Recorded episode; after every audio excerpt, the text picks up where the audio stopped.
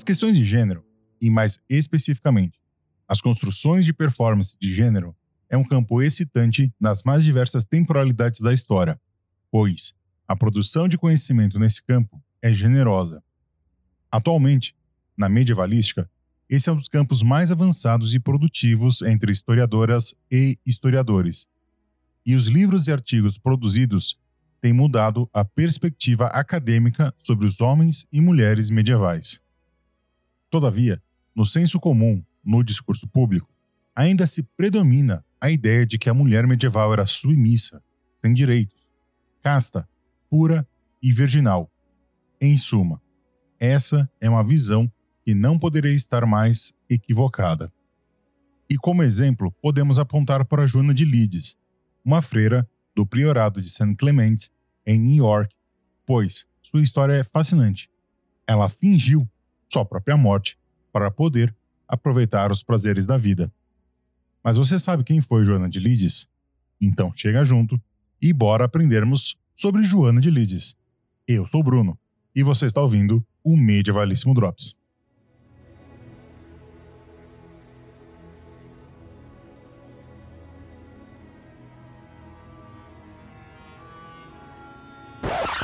Mas antes, gostaria de pedir para você responder a pesquisa de público 2023 do Medievalíssimo. São cinco minutos do seu tempo e essas informações me ajudam muito a entender quem é você, o que você acha desse podcast e como posso melhorar ele. Vai lá responder. Link na descrição.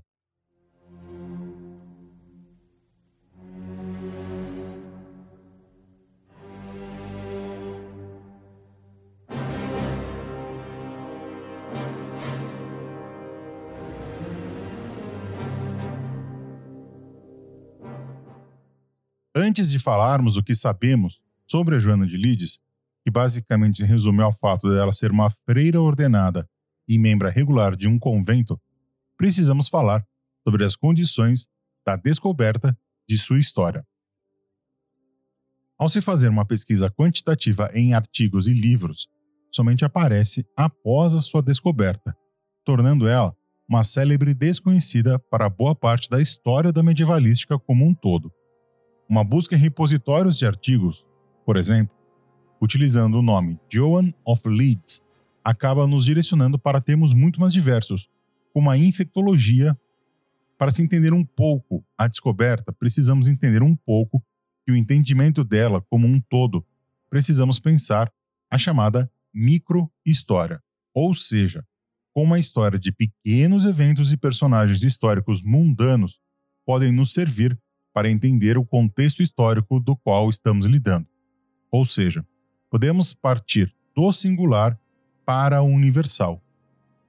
Dentro dessa metodologia, recomendo muito para o ouvinte o clássico O Queijo e os Vermes, de Carlos Ginzburg, e Montelu, povoado occitano, de 1249 a 1324, de Emmanuel Leroy Laudry.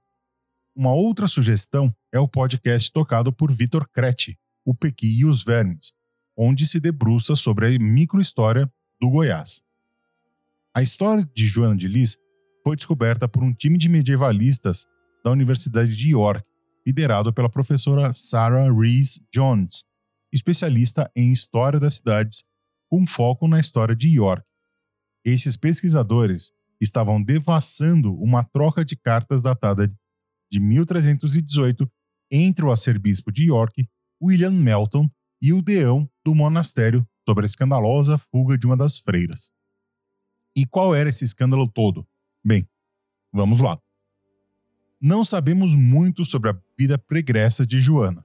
Se o único registro é sobre como ela fingiu a própria morte, arranjando um cadáver falso, e então ela foge do convento para, nas palavras de Melton, tendo virado as costas à decência e ao bem da religião, seduzida pela indecência envolveu-se irreverentemente e perverteu seu caminho de vida arrogantemente para o caminho da luxúria carnal e longe da pobreza e da obediência, e, tendo quebrado seus votos e descartado o hábito religioso, ela agora vagueia livremente para o notório perigo para sua alma e para o escândalo de toda a sua ordem.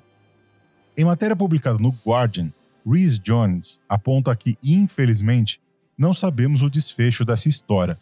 Não sabemos se ela viveu para sempre com seu parceiro ou se foi recapturada e retornou ao monastério. Infelizmente, os vestígios sobre a sua história terminam aí, até onde sabemos, evidentemente.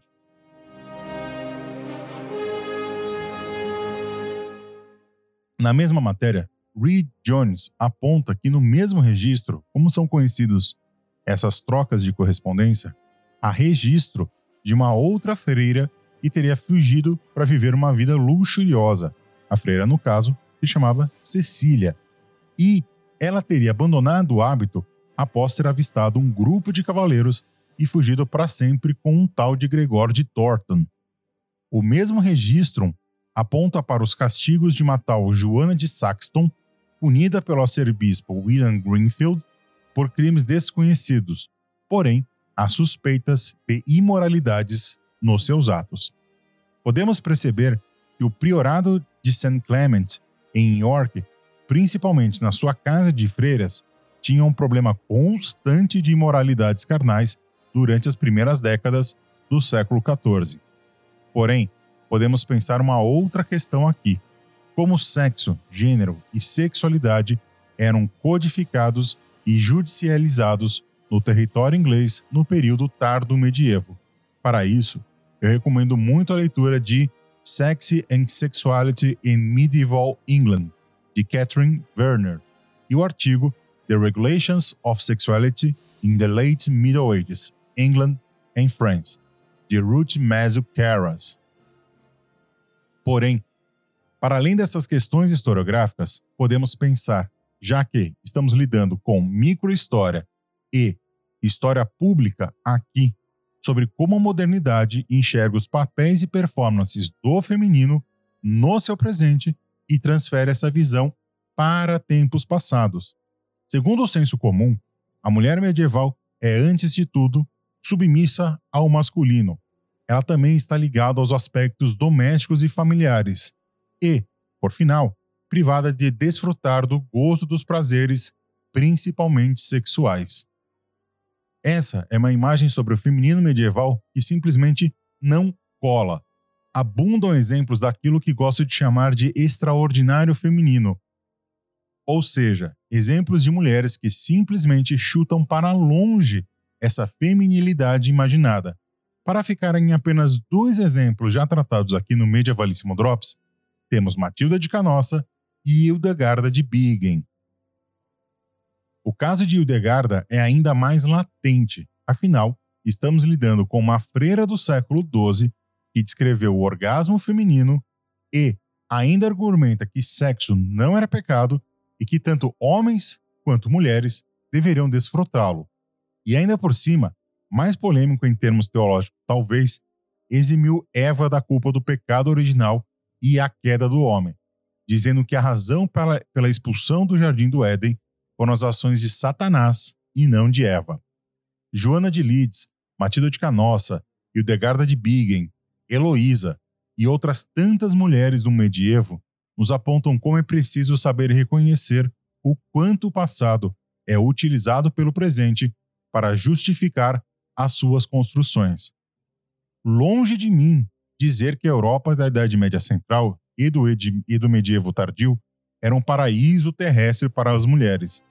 Porém, também não podemos afirmar com toda certeza que aquelas mulheres eram mais ou menos oprimidas do que as mulheres de hoje, mas podemos dizer que elas já tinham interesses muito além da santidade do matrimônio, da vida doméstica e da castidade. Para encerrar, por se tratar de um fato tão, entre muitas aspas, curioso, afinal a descoberta de Joana de Leeds é de 2019, já podemos encontrar sua história na cultura popular. Sua história foi alvo de um musical dirigido por Billy Barrett e escrito por Barrett, James Fewer e Alice Stevens, e foi encenado recentemente em Londres.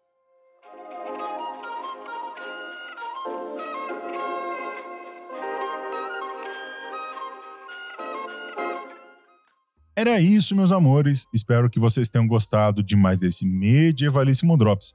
Para aumentar a sua experiência, separei referências bibliográficas no nosso site. Link está na descrição. Vai lá conferir. O Medievalíssimo agora tem uma comunidade para chamar de sua no WhatsApp. É o grupo dos Medieval Lovers. Se você quer se conectar com quem ouve o programa, o link está na descrição desse episódio. E se você quer que o Medievalíssimo continue no ar, apoie esse pequeno podcast. Estamos no Apoia-se, no PicPay e no Pix. Todos os links e informações estão na descrição. Um beijo, um abraço, um aperto de mão. Até o próximo Medievalíssimo Drops. E o resto é vida que segue.